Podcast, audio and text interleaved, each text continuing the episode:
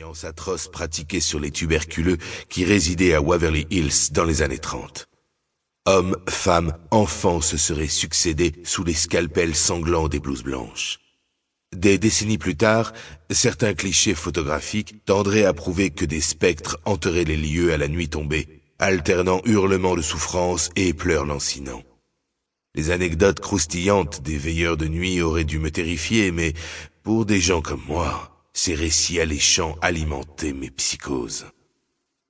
Une fois achevé son baratin, le gars en costard-cravate tourna les talons en silence et disparut de mon champ de vision, trouvant visiblement mon sourire dérangeant. Waverly Hills avait mené un grand nombre d'êtres humains à la mort, mais aujourd'hui il représentait notre unique chance de survie. Nous étions huit, six hommes et deux femmes, condamnés par la justice américaine pour avoir commis des actes irréparables.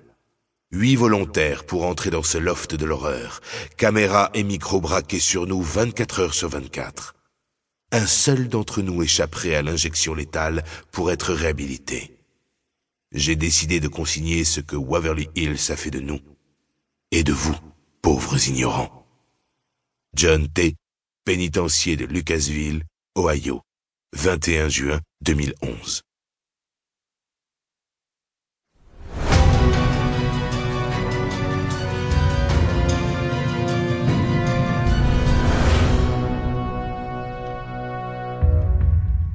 Semaine 1. L'épreuve de vérité. Jamais je n'ai éprouvé le moindre doute dans mon âme. Jamais je ne me suis dit que ce que je faisais était mal, même si la société condamne de tels actes. Quand je serai exécuté, mon sang et celui de mes victimes retomberont sur la tête de mes bourreaux, du moins s'il existe une justice divine. Peter Curtin, surnommé le vampire de Düsseldorf, exécuté en juillet 1931.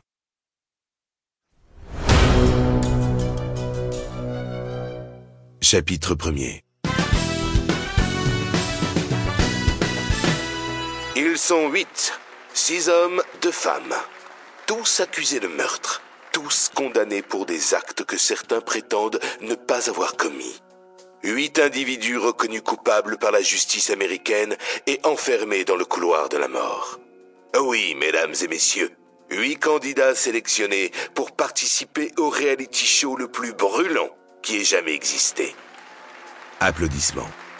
Une émission dont vous seuls, téléspectateurs, serez juges. Acclamation.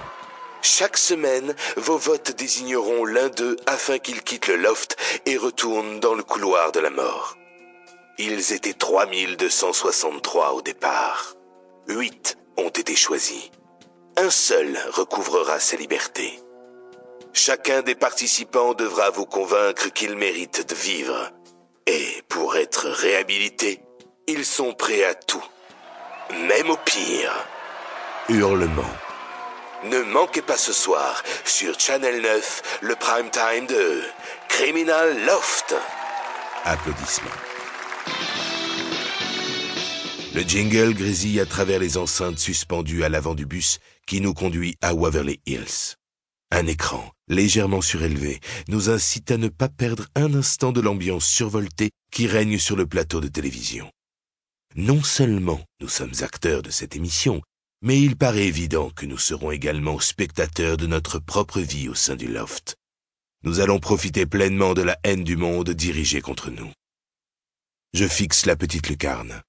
Je devine l'excitation du public tandis que le duo de présentateurs s'époumonne devant les micros. Je fais abstraction de l'homme pour me concentrer sur le visage de son acolyte féminin. Tous deux sourient à la caméra comme une tentative avortée de nous narguer. Nananer semble articuler leurs lèvres maquillées alors que la femme commente notre transfert avec son air juvénile de blonde prépubère qui me titille. Une boule grossit dans ma gorge comme une tumeur maligne.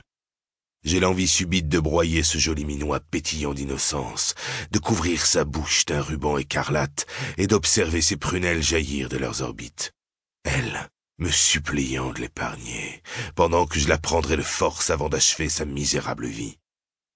Mon sexe durcit à tendre la toile de mon pantalon, tandis que la scène défile dans l'ombre de ma conscience. Je déploie un effort surhumain.